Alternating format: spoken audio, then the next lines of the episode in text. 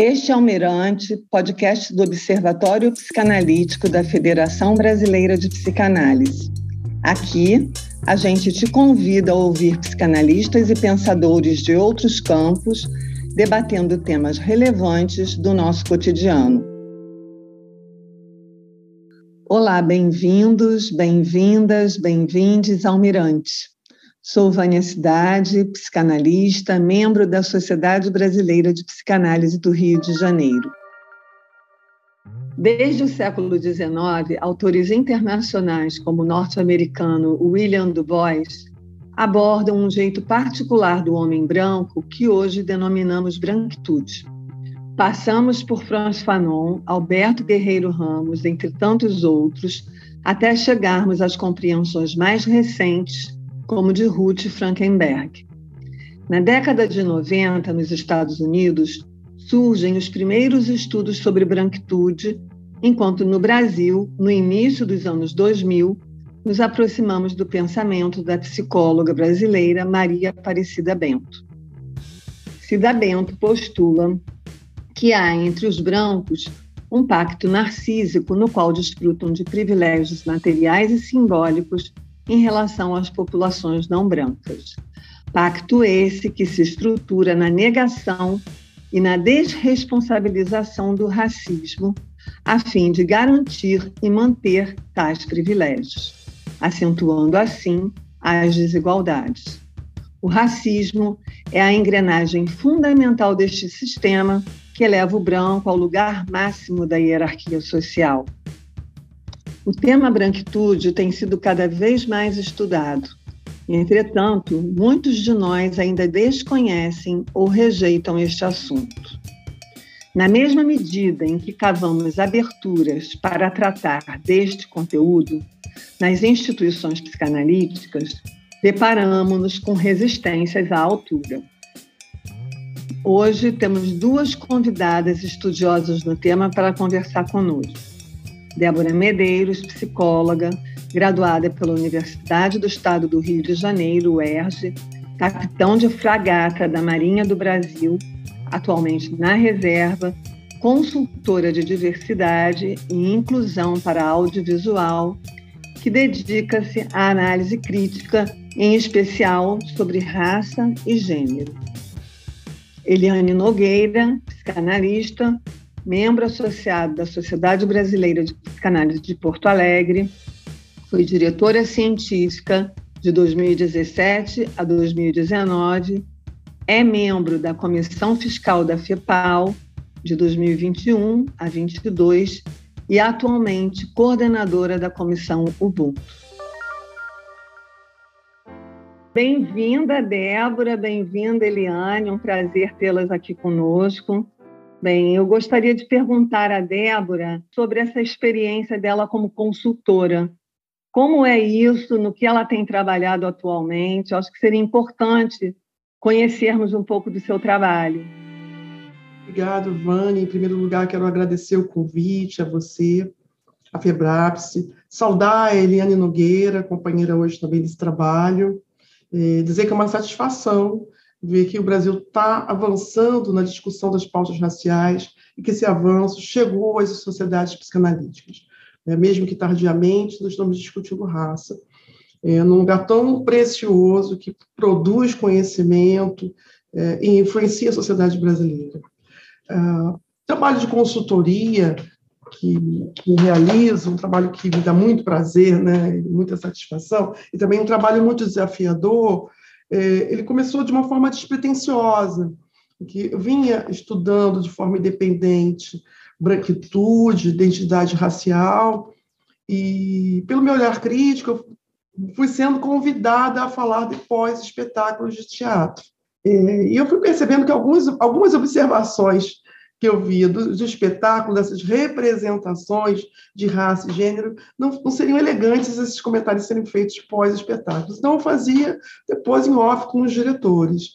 E com isso, e diretoras. E com isso, eu, vim sendo, eu fui sendo convidada a, a fazer esses comentários antes das produções do espetáculo, antes que eles fossem apresentados, antes da estreia. E assim começa aí esse embrião dessa consultoria, muito influenciada pelas ideias de Bell Hooks, né, da importância é, de nós termos um olhar diferente para negros né, no teatro, na televisão, no audiovisual, que para mim são dois pilares importantes dessa mudança, dessa virada que nós pretendemos para chegar à equidade racial. O que vai marcar a virada para a equidade racial no nosso país são dois pilares que eu acho que são essenciais. Um, são negros ocupando espaços de poder, espaços de, simbólicos de poder, é, é, espaços decisórios de poder. O outro é como os negros vão ver a si mesmos, e para isso você tem a família, a escola e os meios de comunicação. E o meio de comunicação tem um alcance incrível. O audiovisual, o cinema, a televisão e mesmo o teatro. Então, essas representações me, me importam muito para mim, são muito preciosas para mim. Né? Num país cuja representação de negros na televisão brasileira sempre foi ausente, uma não representação ou uma representação estereotipada. E daí eu tenho um encontro com leituras como Bell Hooks, que sustentam o meu incômodo, sustentam o meu discurso, e agora sustentam a minha prática de consultoria para audiovisual é, e teatro de maneira geral. Claro que se estende para outras consultorias, como consultorias para sociedades psicanalíticas, que agora é, após a pergunta do que podemos fazer, né, após essa resposta, sim, podemos fazer algo, né? e essa mudança é uma mudança que implica em ações, a descoberta de ações afirmativas para negros. Eu estou tendo o prazer, né, a satisfação de acompanhar alguns processos, e, e é também uma parte, assim, é, um, é um, uma vertente aí da minha consultoria. Eliane, você gostaria de fazer algum comentário a respeito do que a Débora nos disse? Gostaria sim, porque te ouvindo, Débora, agora, eu fiquei lembrando de que nós psicanalistas que escutamos é, tanto, né, a gente precisa é, entrar mais profundamente, ser quase um consultor da mente alheia. Nós, lá na Brasileira, é, a instituição que eu pertenço, a Sociedade Brasileira de Psicanálise de Porto Alegre, nós, ao nos depararmos com, as, com, a pergunta do racismo, nós tivemos que parar e entender que nós não sabíamos nada e solicitar consultoria. E isto foi um passo absurdo no nosso conhecimento sobre branquitude, sobre racismo, sobre coisas que nós não conhecíamos. Então, se nós não tivéssemos tido a ajuda de, do José D'Amico, José da, Geraldo D'Amico, que esteve agora há pouco no Mirante, né? um, um, um programa lindo, da Rita Sobreiro, da própria Vânia, que nos ajudou também, é, boa parte das conquistas que nós tivemos talvez demorassem muito. Então, eu acho que é um serviço né, amoroso, necessário, que pessoas como, como tu, que nós nos chamamos assim, né, tu, como tu, Débora, são relevantes nessas conquistas que a luta antirracista está conseguindo. Né? Eu, eu fico muito contente de ouvir o que tu estás dizendo, porque pessoas como tu vão nos ajudar a quebrar resistências, a quebrar muros. É, nós, brancos, sozinhos, não vamos conseguir. Não vai ser possível. Nós estamos estruturados dentro de um sistema de privilégios dificílimos de quebrar. Então, a consultoria, a fala negra, a gente escutar agora o outro lado, vai ser de uma relevância, vai ser de uma importância, de uma força como a gente está falando né, do Ubuntu lá na, na, brasileira, do eu sou porque nós somos. Né? Quer dizer, é um, um coletivo que está se criando agora. É muito bonito isso. Né?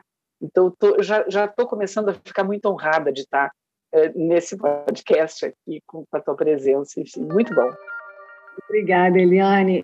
Já que a Eliane está falando dessa questão da consultoria e das coisas que tivemos que aprender para começar a lidar com esse tema, eu gostaria que a Débora falasse como ela compreende o conceito branquitude. Acho importante porque muitos de nós dizem desconhecer, conforme eu disse agora há pouco, ou, se ou negam e rejeitam mesmo lidar com esse tema. Você poderia falar um pouco disso para nós, Débora?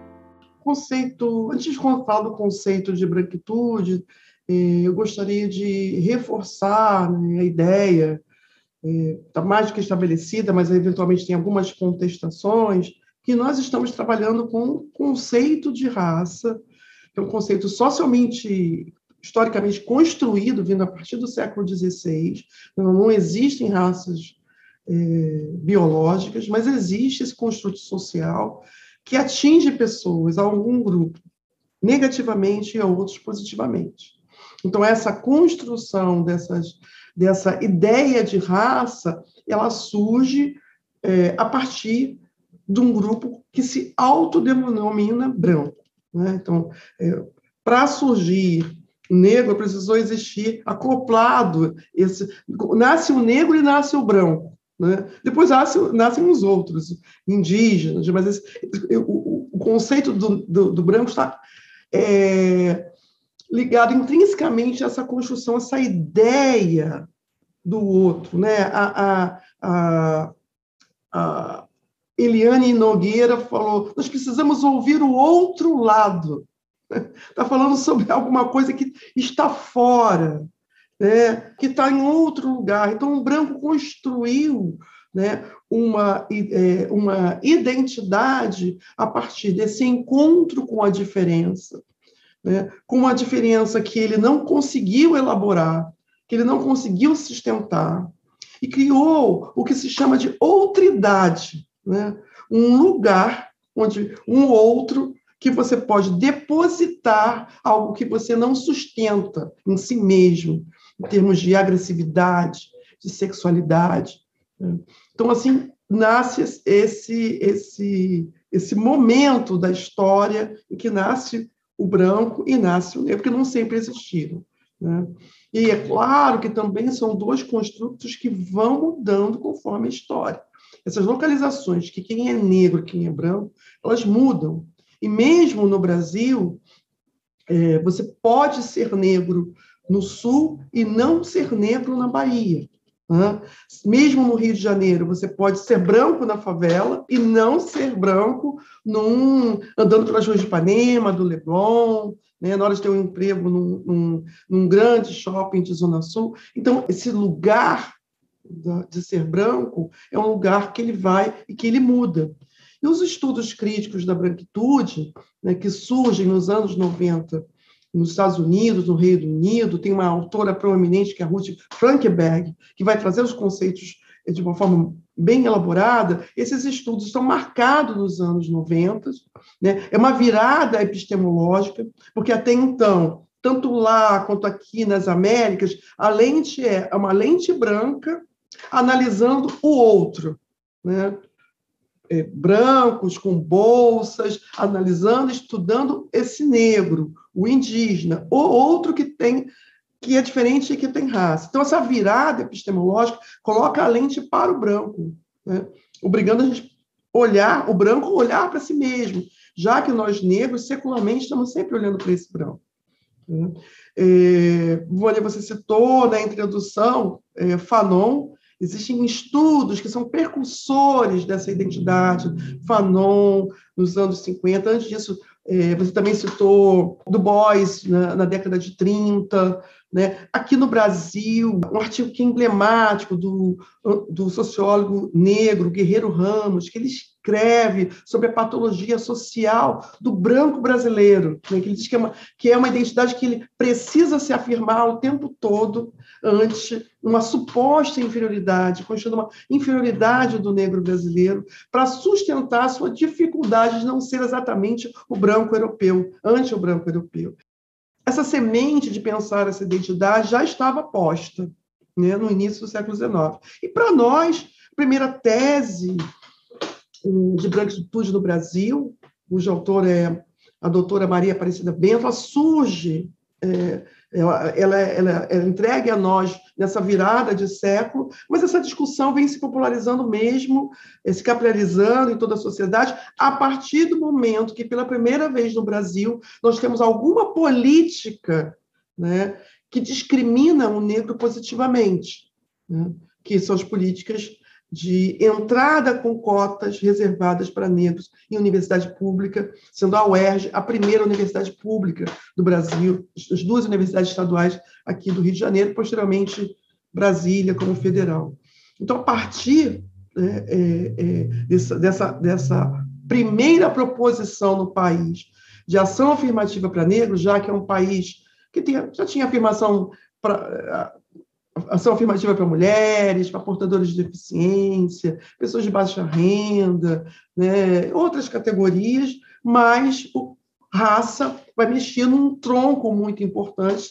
São dois troncos fundadores, estruturantes, estruturais do nosso país, que é o patriarcado e o racismo. Mexer nisso causou um abalo e a discussão sobre raça vem para a mesa de uma forma diferente, uma briga grande que termina no Supremo Tribunal Federal, ganhando por unanimidade a constitucionalidade das ações afirmativas. O estudo crítico da branquitude é um marco na discussão sobre raça. E tudo que foi posto desde então, nós temos ampliado. Então, qual é a base? De onde que nós partimos? Uma, que é uma identidade racial não marcada. Ser branco é estar numa categoria racial não marcada. Não se fala sobre ser, não se falava sobre ser branco. Se era uma pessoa, se é um indivíduo, é um ser universal. Né? Se algum branco faz algo que não é bom, ele está numa categoria de um indivíduo que ele, que ele tem um, um, CPF, né? ele tem um sobrenome, ele não está dentro de uma categoria, isso não pertence ao grupo. Né? Então, branco é um lugar de privilégio, é um, lugar de domínio das narrativas sobre o outro. Como eu vou depositar algo que não cabe em mim? no outro, porque eu tenho poder para fazê-lo. Né? Então, eu posso dizer que negros são hipersexualizados, e eu tenho máquinas, né? eu tenho maquinário, eu tenho ferramentas para construir essas imagens que confirmam o meu discurso, que o meu discurso, inclusive, é uma projeção sobre esse outro, né? de algo que eu não sustento em mim, e que eu não entendo no outro, e que eu não suporto esse não entendimento. Então, é, é, um lugar de privilégio, é uma identidade universal. Né? Ser branco está numa categoria que se supõe universal. História da arte é a história da arte branca, mas se coloca só como história da arte. Quando você quer estudar uma história específica, você fala, ah, história africana, né? História geral. História geral é a história do branco, ela é geral. Se você quer uma história é, é, mais específica, você fala ah, a história das Américas. Né? É se colocar nesse lugar da medida. A, a, nossa gramática revela esses traços da branquitude, quando diz: vocês negros envelhecem mais devagar. É uma frase que me incomoda profundamente, né? porque o que ela diz no final, lá no final por associação, é algo que eu não quero ouvir, que eu discordo, que existe um padrão de envelhecimento, né? que esse padrão de envelhecimento é branco e que eu estou né, desviando desse padrão e envelhecendo mais devagar. Né?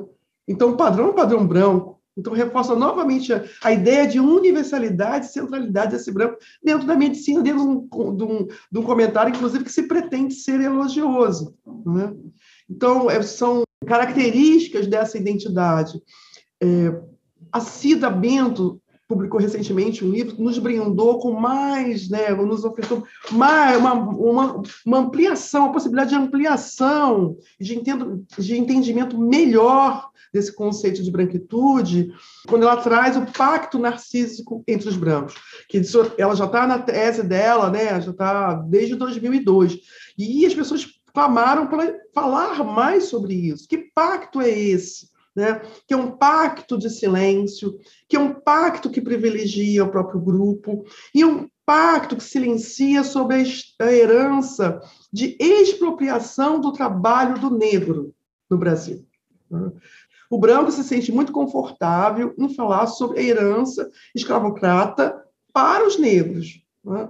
Quando passa em frente uma favela, né, ou pessoas negras em condições péssimas né, habitacionais, né, sanitárias, mas ó, isso é consequência da escravidão. Né? É um legado da escravidão. Mas quando ele passa em jardins, no Leblon, né, num, num, num, condomínio branco, ele não fala que isso é uma herança também do período escravocrata. Né? Há um silenciamento sobre a herança né, de expropriação do trabalho de aproximadamente 400 anos dos negros brasileiros. Então, esse silêncio é um pacto, um pacto que não é um pacto é, consciente, mas ele é muito eficaz para manter a desigualdade. Então, essa desigualdade ela tem um ponto de partida, ela tem uma herança e ela se atualiza todo o tempo quando você é, é, não traz, quando você não, não inclui, por exemplo, numa sociedade, uma pessoa negra, porque você diz que ela não tem mérito. Né? Porque o mérito também é um somatório de possibilidades que fica sempre reservada para o mesmo grupo. Então, replicando, né, replicando essa, é, essa desigualdade. Então, está aí, a gente pode falar mais sobre identidade dos brancos. Eu não, eu não, não esgotei aqui nessa resposta, Vani, é, aspectos sobre essa identidade que tem, tem, tem eu acho que tem mais coisas para a gente falar. Tem, por exemplo, o conceito de fragilidade branca, é, tem também essa, que é a, fragil, é a sensibilidade que aparece com os brancos, quando é pautada a questão racial. Né? Então, é muito comum, eu, tô, eu atendo um consultório em particular, é muito comum que meus pacientes negros venham comentar de quando elas, eles confrontam os grupos, os familiares ou pessoas com quem eles trabalham, e confrontam né, o racismo, normalmente a mulher branca começa a chorar. Né? Ela, se, ela, ela fica afetada, né? ou, fica, ou o homem fica ofendido. São reações né? que, que, que já estão sendo é, é, pensadas, inclusive por uma mulher branca, Robin DiAngelo, que é uma, uma, uma, socióloga branca americana e que ela entendeu como uma branca democrata democrata, com uma branca progressista, o quanto que brancos progressistas são os que mais estressam os negros, os afrodescendentes, é, os afro-americanos. Por que, que mais se estressa? Porque o convívio está próximo, né? Porque o, convívio está todo o tempo, esse convívio está posto ali. Enquanto que brancos é, de ultradireita, né, eles estão trabalhando para a manutenção da estrutura. Né? Enquanto brancos estão ali mesmo com o discurso antirracistas, não, não estão é, é, ainda com letramento racial completo, né? com, a, com, com esse assumir da sua herança, com a, com a vontade, a disponibilidade de realmente abrir mão de privilégios. Então, essa, esse convívio com, com brancos progressistas tende a ser é, é, estressante e tem esse conceito importante que a gente pode ver depois de fragilidade branca. Então, muita coisa cabe nessa resposta do que é a branquitude. É, o importante, o mais importante que a gente deve celebrar é que finalmente nós estamos falando é, sobre isso com uma lente voltada para dentro, porque nós estamos falando sobre subjetividade humana, o impacto do racismo em como pessoas brancas se veem. Né? E como elas se veem de formas distorcidas, com, com ideias de superioridade racial, de superioridade estética, de universalidade. Pela primeira vez, essa lente está sendo voltada para si mesmo, para dentro das instituições. Não é um problema que está lá fora, é um problema social. É um problema que atravessa centralmente todas as instituições brasileiras e as instituições de psicanálise é, não são exceções, elas estão dentro desse bojo também. Obrigada, Débora. Já que a gente está falando é, nesse caminho, Eliane, você podia falar então um pouco a respeito da resistência? Você mencionou a resistência, da resistência é, dentro da sua experiência. O que você observa de resistência quando se trata do tema branquitude?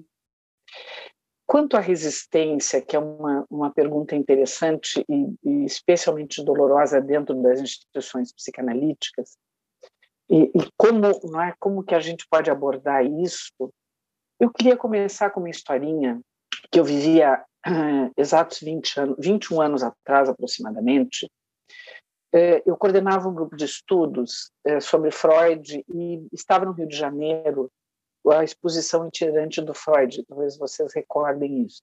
E eu vim, eh, fui a, este a esta exposição com este grupo e lá encontramos a figura da Maria Elzira Perestrello, que era viva ainda e que né, nos deu livros, nos deu textos, nos levou à casa dela e a partir e nós viemos para estudar a história da psicanálise no Brasil e junto com a Maria Elzira é, confir, é, confirmamos e configuramos esta ideia de fazer um trabalho. Qual não foi a surpresa? Quando nós, brancos e com total falta de letramento, como lembrou a Débora, nos encontramos com uma história é, que tinha aspectos muito nefastos e que trazia, por exemplo, a figura que eu não conhecia à época do Juliano Moreira, que era o primeiro médico, né, primeiro, primeira pessoa da área de saúde mental que tinha tido contato com a obra de Freud. E isto não era divulgado, isso não era conhecido. O que nós conhecíamos era Franco da Rocha, Duval Marcondes, enfim. Bom, o trabalho que era que tinha o título da história uh, da psicanálise do Brasil levou o título de A Cor da Psicanálise. E a partir dali eu entrei nesse tema nós fizemos um trabalho à época, é, 20, ele foi publicado ano passado na revista Racismo, lá da Brasileira, com muito orgulho, né? porque à época, 20 anos atrás, eu fui convidada a tirar o trabalho e não apresentá-lo mais, porque ele continha aspectos de questionamento até dos porões, digamos assim, da questão da psicanálise. E eu vejo inclusive aí a palavra resistência, né?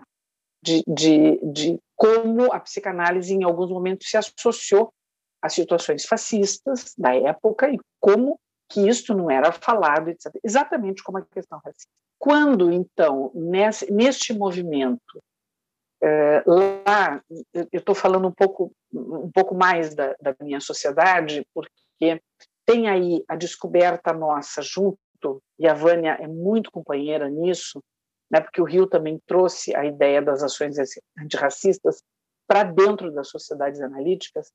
Quando a gente teve, então, a grita do Inácio, o Inácio Paim Filho, é, o único negro é, das instituições IPA do Rio Grande do Sul, é, nos caiu a ficha, literalmente, do que havia nas instituições psicanalíticas, não apenas do Sul, que é um Estado potencialmente racista, nós temos para 56% de uma população brasileira negra, apenas 15% no Rio Grande do Sul de negros, o que significa que houve, evidentemente, uma boa dose de extermínio com a colonização. A gente começa a estudar um pouco e começa a entender que a colonização europeia graçou para o Sul, né?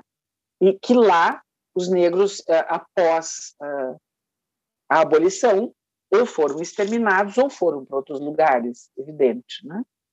E evidentemente que nós não teríamos muitos negros e não tínhamos e não temos nas instituições psicanalíticas. Então, quando é, este tema começou a vir através da grita do Inácio, então relembrando, é, foi que nós começamos a nos dar conta do aspecto de por que não vinha, porque havia uma resistência né, que é esta pergunta que a, que a Vânia traz, é, que o Mirante traz, né, para a gente poder pensar o que nós, psicanalistas, estamos fazendo ou o que é melhor, o que nós não fizemos até agora.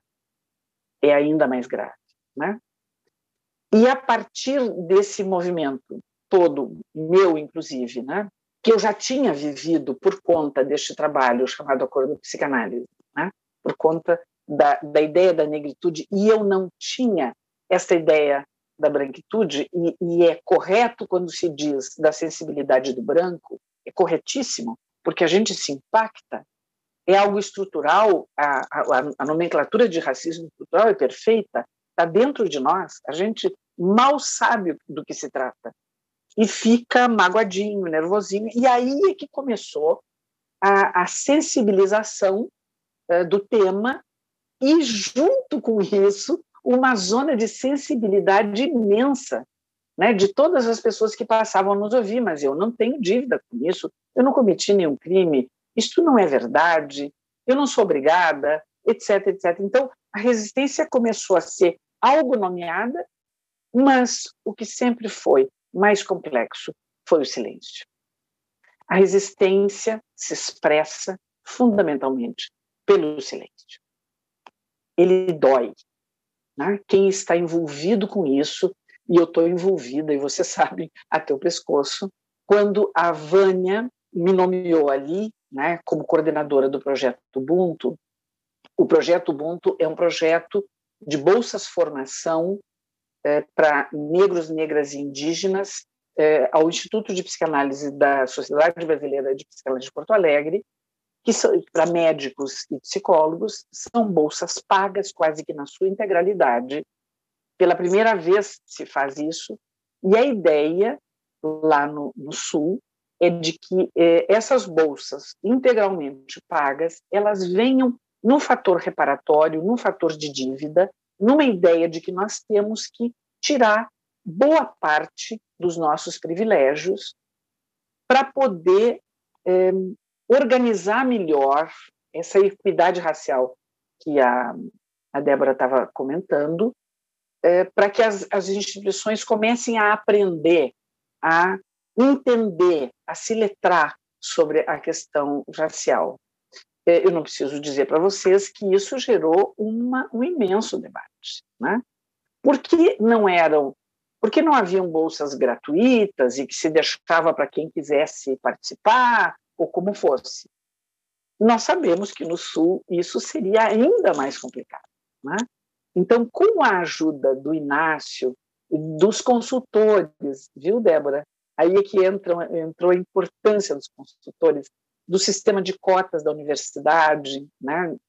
especialmente lá do sul da URGS. Depois nós fomos conversando com várias outras instituições, em Fortaleza, do pessoal de Brasília, de São Paulo, a gente começou a conversar, é, que eram locais diferentes dos nossos e que cada, cada instituição terá que fazer à sua maneira, né? E, e isto foi trazendo uma dificuldade imensa, porque nós iríamos mexer no foco da branquitude, que é o privilégio, que é a ideia, inclusive, da reserva de mercado, nós ganhamos, nós estamos nesse lugar de poder, que é o que ela acabou de comentar, que, que seriam as duas questões: como os negros se veem, né, que é como que se vai mexer isto, e os negros em espaço de poder. E vamos combinar que o conhecimento é um espaço de poder. E em que medida essas pessoas possam estudar profundamente a técnica e a teoria analítica, que são é uma ciência ou é uma uma teoria ou é um jeito de pensar, como queiram, é, profunda, aonde é, as questões do comportamento humano, do entendimento humano, da dor humana, são, na, da, da sua melhor forma, entendidas e tratadas. Este conhecimento, então, não estava sendo dividido com a comunidade negra. Então, nesta ideia de que a forceps, porque aí entra o que tu estavas dizendo, Débora, do outro lado, porque havia um lado, nós não tínhamos esta convivência, nem sequer nos eventos durante algum tempo. Na minha gestão, quando eu comentei sobre a científica, nós tivemos um, uma, uma situação incrível do, do Congresso, a preparação do, do Congresso da língua portuguesa, a Vânia até deve lembrar que foi este, este movimento que levou o Inácio a escrever e a se transformar e a trazer uma série de questões importantes para a nossa sociedade, nós fizemos um evento é, trazendo negros para conversar conosco, é, negros na mesa, na plateia, etc. E era impressionante o olhar das pessoas brancas, ou seja, dividir aquele espaço com os negros como se fosse uma coisa nova, e era uma coisa nova. E o susto é esse: como é que a gente não sabia que era uma coisa nova. Onde é que nós estávamos? É, isso é muito sério, né? E, e, e, esta resistência, né, quando a gente começa a sentir, e eu falando como branca, ela gera dor. Ela gera uma dor muito grande, muito grande. Porque, de alguma maneira, a gente vai ter que pensar isso em cima de nós mesmos, né? é, eu tenho ouvido muito isso. A gente tem que parar de falar em racismo e tem que falar em branquitude. E, e quando a gente, nós psicanalistas, e é isto que eu estou falando de dor, nós psicanalistas que falamos da dor humana, etc., não vamos falar da dor que a gente não quer sentir. E muitos de nós estão tá evitando de sentir, de saber e de sentir.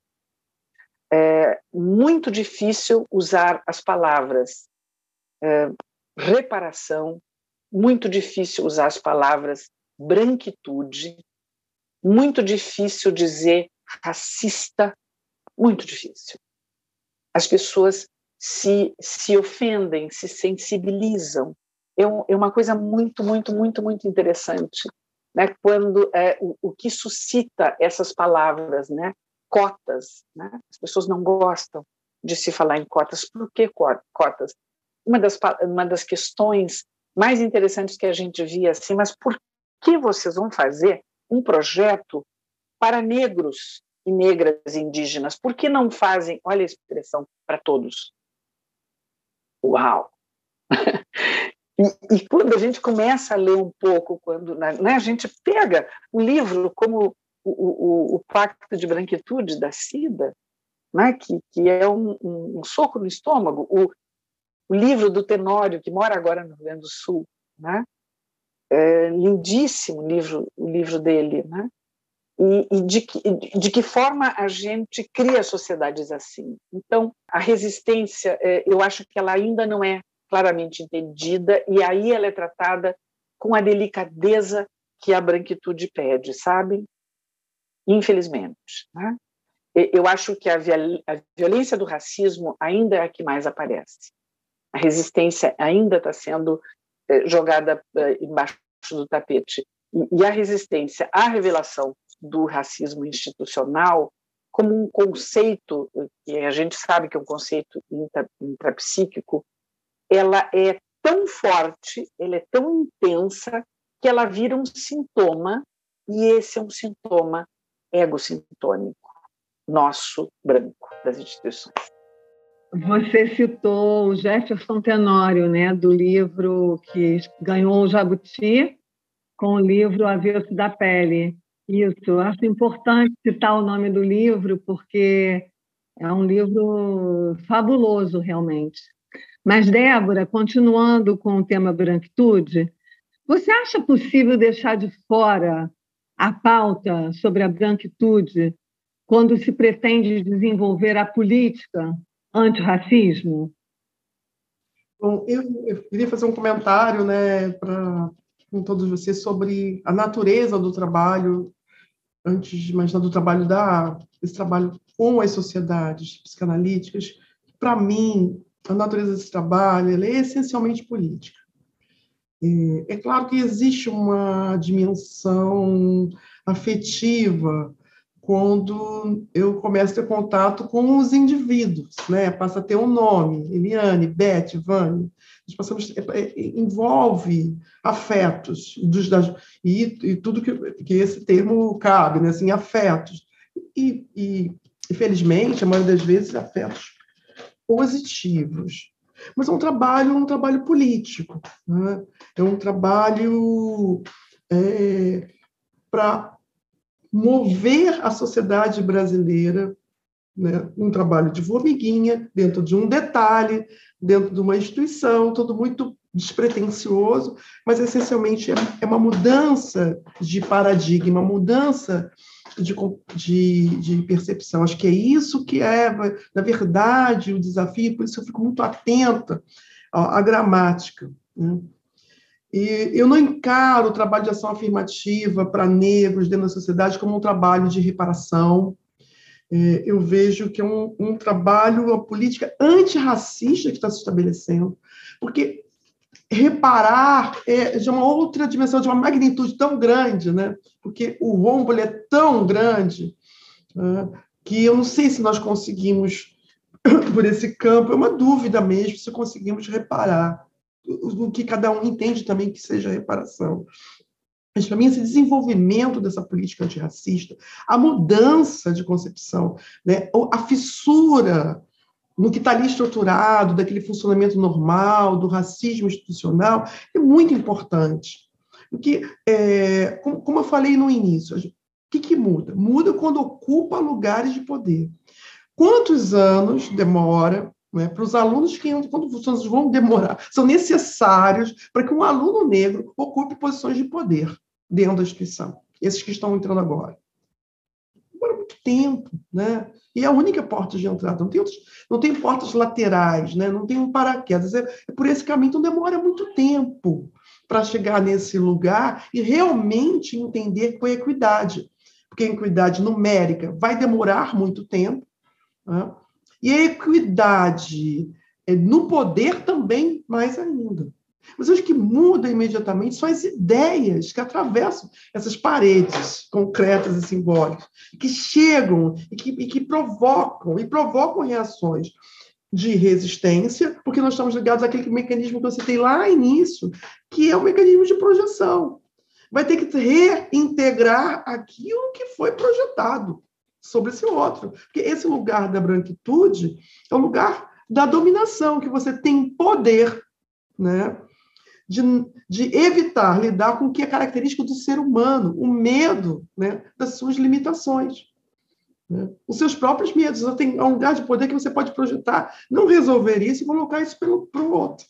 Então, trazer é, pessoas negras é uma resistência porque necessariamente, mesmo que o conceito não esteja sendo dito, mesmo que não esteja se estudando branquitude, se aproxima de pensar nessa herança branca e o quanto que essa herança branca ela vem de um canal anti-humanitário. Você vai ter que rever os valores de todos os seus antepassados. Né? Mesmo seu avô imigrante, que chegou aqui com muita dificuldade, seu bisavô, né? A história familiar será mexida, porque o mérito dele será relativizado por tudo que esse país investiu nas famílias de imigrantes. Então, há uma resistência de se entender o que é branco no Brasil, porque não é entender só si mesmo, vai ter que entender toda a sua família, todo o seu grupo, e como ainda você continua distribuindo entre os seus, os seus semelhantes, os que parecem, primeiro os seus filhos, depois aqueles que parecem com seus filhos, que parecem com seus netos, que parecem com seus primos, parecem com seus avós. Você vai ter que sair daquele lugar de imaginar que o branco racista, aquele personagem que foi construído em uma novela, que o Tarcísio Meira era corrupto, interpretava um papel, que ele tinha, ele era corrupto, ele era violento, ele era machista, ele não era um bom pai, e entender que branquitude está em todos os brancos que foram socializados nesse país, né? É a sua prima, que projetam, faz a faculdade de arquitetura e projetam um banheiro, que o chuveiro né, está em cima quase do vaso sanitário, num apartamento de 400 metros quadrados, né? que a sua sobrinha, com orgulho, está fazendo medicina, compõe aquele grupo né, que, por estatística, dá menos anestesia e menos toques em pacientes negras. Né?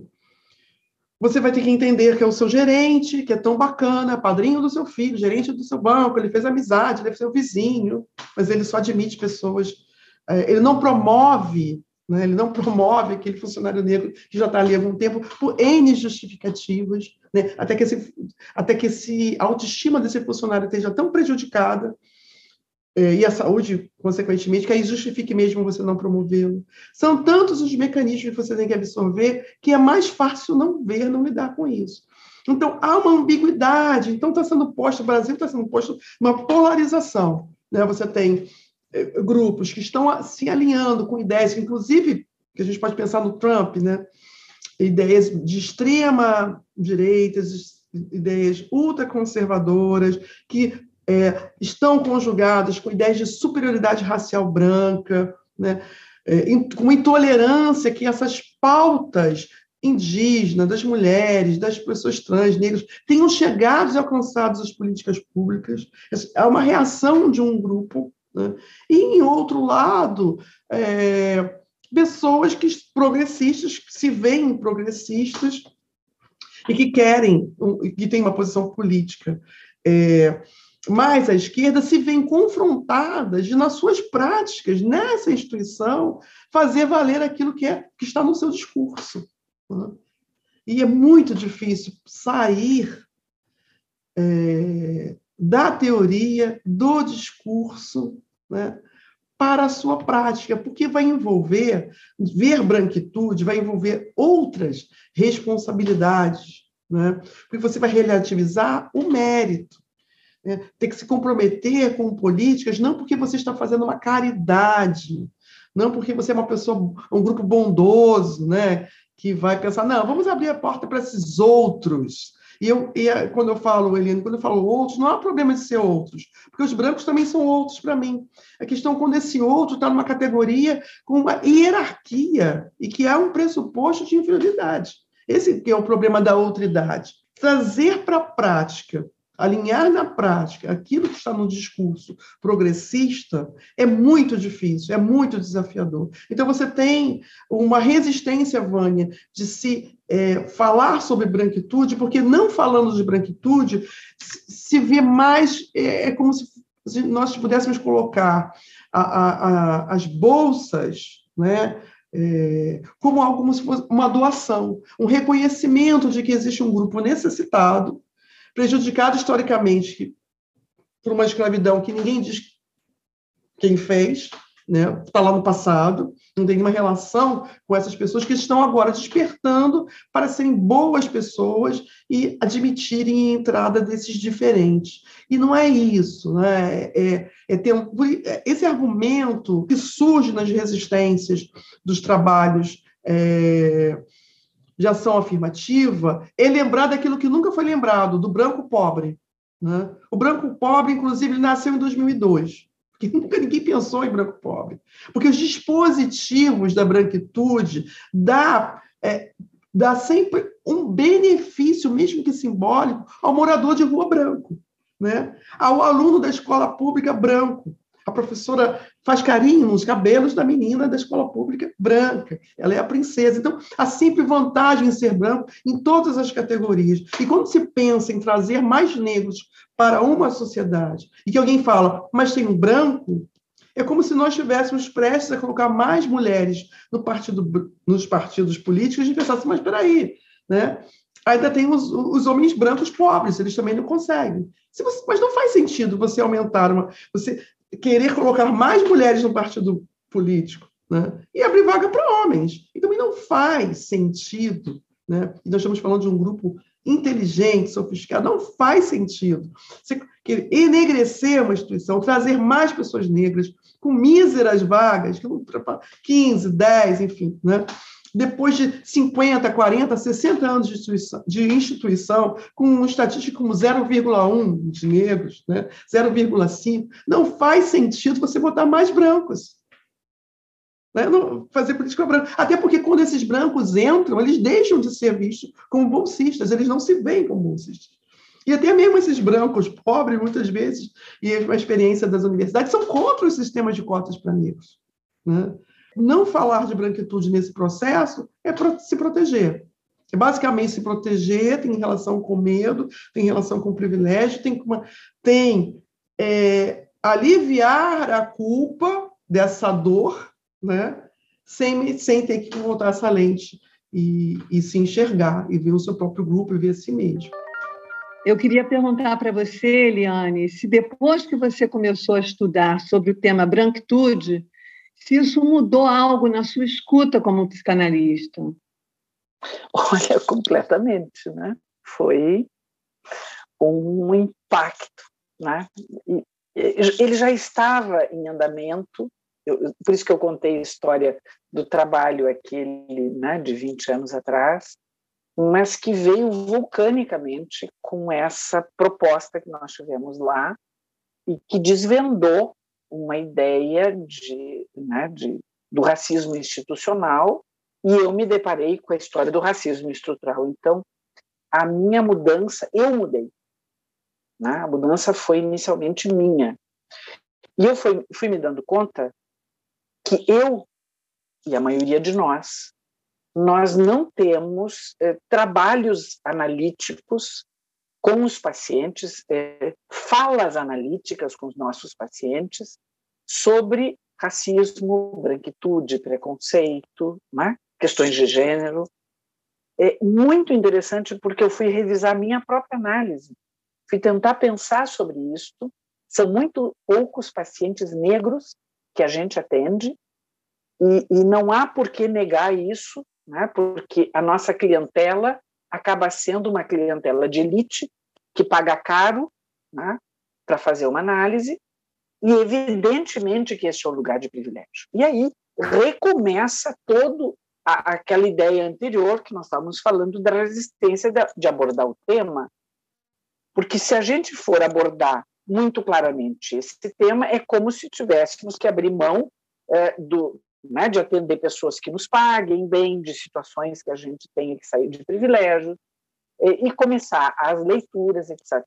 Então, é, foi muito interessante porque eu me vi branca como eu nunca tinha me visto. A história da branquitude, e, a primeira pessoa que eu li foi a Lia Schuckman, e foi muito interessante porque eu fui vendo, sim, a Lia Schuckman é branca, né? talvez uma identificação imediata de alguém que pudesse me dizer, me fala alguma coisa como branca, para eu entender primeiro é, como isso se dá. Né? É, e eu, a torcida do, do, do Grêmio do Inter, né, já para a gente falar, juntas ali, é, sem saber o que fazer com aquele impacto de que nós não sabíamos do que se tratava, porque não tínhamos em nossos consultórios pacientes negros para que a gente pudesse estabelecer um debate. Isso não tinha sido e não vem sendo, vem sendo tratado nas análises, a gente sabe disso, é hipocrisia dizer que está sendo tratado, não está. E, e eu acho que é esta ideia que se está levantando para programas como esse aqui, é, da história do letramento, e que eu acho que esse é um dos caminhos mais básicos que temos. É, uma das primeiras questões que nós levantamos lá do projeto Ubuntu é, foi a leitura sistemática e cada vez mais profunda. Nós temos um grupo de estudos lá que se chama Colonialismo, Racismo e Desigualdade, comandado por Leonardo Francischelli, Sandra Fagundes e Janine Severo, que tem a tarefa de se letrar, né, de, de se invadir um pouco com isto, para que nós possamos entender o mínimo da branquitude estudando autores negros. Colocamos eh, livros na biblioteca, estamos fazendo eventos, então, se não, não adianta, inclusive, trazer eh, os bolsistas né, e, e começar esse trabalho se nós não nos perguntarmos, se nós não entendermos, se nós não, não sofrermos essa dor de modificação e de autoconhecimento da nossa própria branquitude. É, isso, a mim, parece fundamental. Né? E de que nós possamos já começar, aqueles que podem, aqueles que conseguem, ultrapassar esse patamar de resistência, né? porque eu volto a dizer, a grande maioria das resistências que vemos nos psicanalistas, ela é egocintônica, ela não é entendida. Né? É, alguns dizem, não, eu estou fazendo o que posso. Não é verdade. A gente não está ainda fazendo coisas suficientes, né? Mas aí é como a Débora lembrou, é um tempo muito longo. E essa, essa questão é muito, é muito interessante, a história é, do todos que eu disse, né? Por que, que não se dá a bolsa para todos? Por que, que só negros, negras, indígenas, enfim, né? E, e o Inácio Paim, ele insistiu muito nisso. Ele disse não, porque o todos sempre será branco. Né? Isto é uma estratégia, isto é um jeito que a gente não consegue entender de seguir a história de que quem vai ascender na história da meritocracia, a Cida fala lindamente sobre a história da meritocracia, meritocracia no, no livro O Pacto da Branquitude dela, né? É, é, é linda a Cida, eu estou muito apaixonada por ela. Nós estamos estudando a Cida nesse momento, estamos tentando levá-la para conversar conosco lá na Brasileira, né? Para que ela faça um pouco do que hoje a, a Débora está conseguindo fazer aqui, né? Que é mexer com a nossa branquitude. Não, não há saída a respeito disso. Né? Nós não vamos é, organizar ações antirracistas adequadas, e tu tem razão quando tu fala sobre a história da reparação, e por isso que é uma palavra que é tão impactante, porque se a gente for falar mesmo, a conta é muito alta, né? altíssima. Então, vamos falar de ações antirracistas. Ações afirmativas, como, como estamos falando, fazendo e tentando nos organizar como grupos, e, enfim, e nos letrarmos da melhor maneira que conseguimos, né? É, é o que a gente é, entende hoje em dia, né, do grupo que eu convivo lá, das pessoas fora da brasileira, é, da psicanálise, é que ela hoje, pelo menos, né, da, da, assim, o que, que muda no meu olhar, né? É que a gente já consegue falar com boa parte dos psicanalistas sem que 500 portas se fechem, né? Então, nós estamos vivendo um movimento no país e a história do, do Vida Negras Importa foi tão importante, né? É uma cacofonia de linguagem, mas é isso mesmo, né? é, que entrou Brasil adentro, que é um país que não se autodenomina racista, que é uma grande ironia, é um é uma expressão que causa impacto. Como assim não somos racistas? Os negros não estão em nenhum lugar de poder e de conhecimento de possibilidades com metade da população. É, é como nós não nos, nos, nos autodenominarmos racistas nas instituições psicanalíticas, aonde tem 2% de psicanalistas negros. O que é isso? Por que, que nós não partimos do princípio de que sim, somos racistas? e de que isso pode mudar em nós na medida em que a gente começar a entender a nossa branquitude. É, é um trabalho longo, é um trabalho profundo e que vai ter que passar pelas análises, sim. Quando eu disse no início que eu tinha mudado, e eu mudei muito, é, eu não me imaginava assim. Eu acho que isso me fez evoluir muito, porque eu imaginava que eu não era racista. Isso era um equívoco é, inacreditável que eu tinha sobre mim mesma pelo convívio imenso e amoroso que eu tinha com pessoas negras durante toda a minha vida. E, e, e não bastou, né? não bastou, não foi suficiente. Então, eu agora é, né, tento passar, que eu acho que é o que a Vânia está perguntando sobre as nossas experiências, a minha experiência como psicanalista, a minha experiência como coordenadora do projeto Ubuntu, né, a experiência que a gente está tendo de conversar mais e sempre agora de uma forma que não pare, né, porque a gente não pode parar. É, é, é, é as resistências, inclusive de fora da sociedade civil, também vêm. Né? É muito interessante porque eu estive num programa de rádio esses dias e a repercussão foi muito grande, no sentido de que as pessoas ouviram né, falar sobre o projeto Ubuntu. Mas, de fato, quando a gente vê é, algo mais efetivo é pouco. E aí é que tu olha a história do privilégio, aí é que tu entende é, a noção de privilégio. Quero agradecê-las por essa hora de conversa. Estivemos com Débora Medeiros, psicóloga, consultora de inclusão, especialmente de raça e gênero, e Eliane Nogueira, psicanalista da Sociedade Brasileira de Psicanálise de Porto Alegre. Até o próximo encontro do Mirante, esperamos vocês. Este programa foi elaborado pela Curadoria do Observatório Psicanalítico, pertencente à Federação Brasileira de Psicanálise. Contou com a produção de Rodrigo Prado. O roteiro é da equipe de curadoria do Observatório Psicanalítico, formada por Ana Valesca Maia, Daniela Bojanowski, Rafaela Degani, Renata Zambonelli, Beth Mori e eu, Vânia Cidade. Escreva para a gente no e-mail miranteop.febrapse.org e siga as páginas do Observatório Psicanalítico e da Febrapse nas redes sociais. Até a próxima sessão.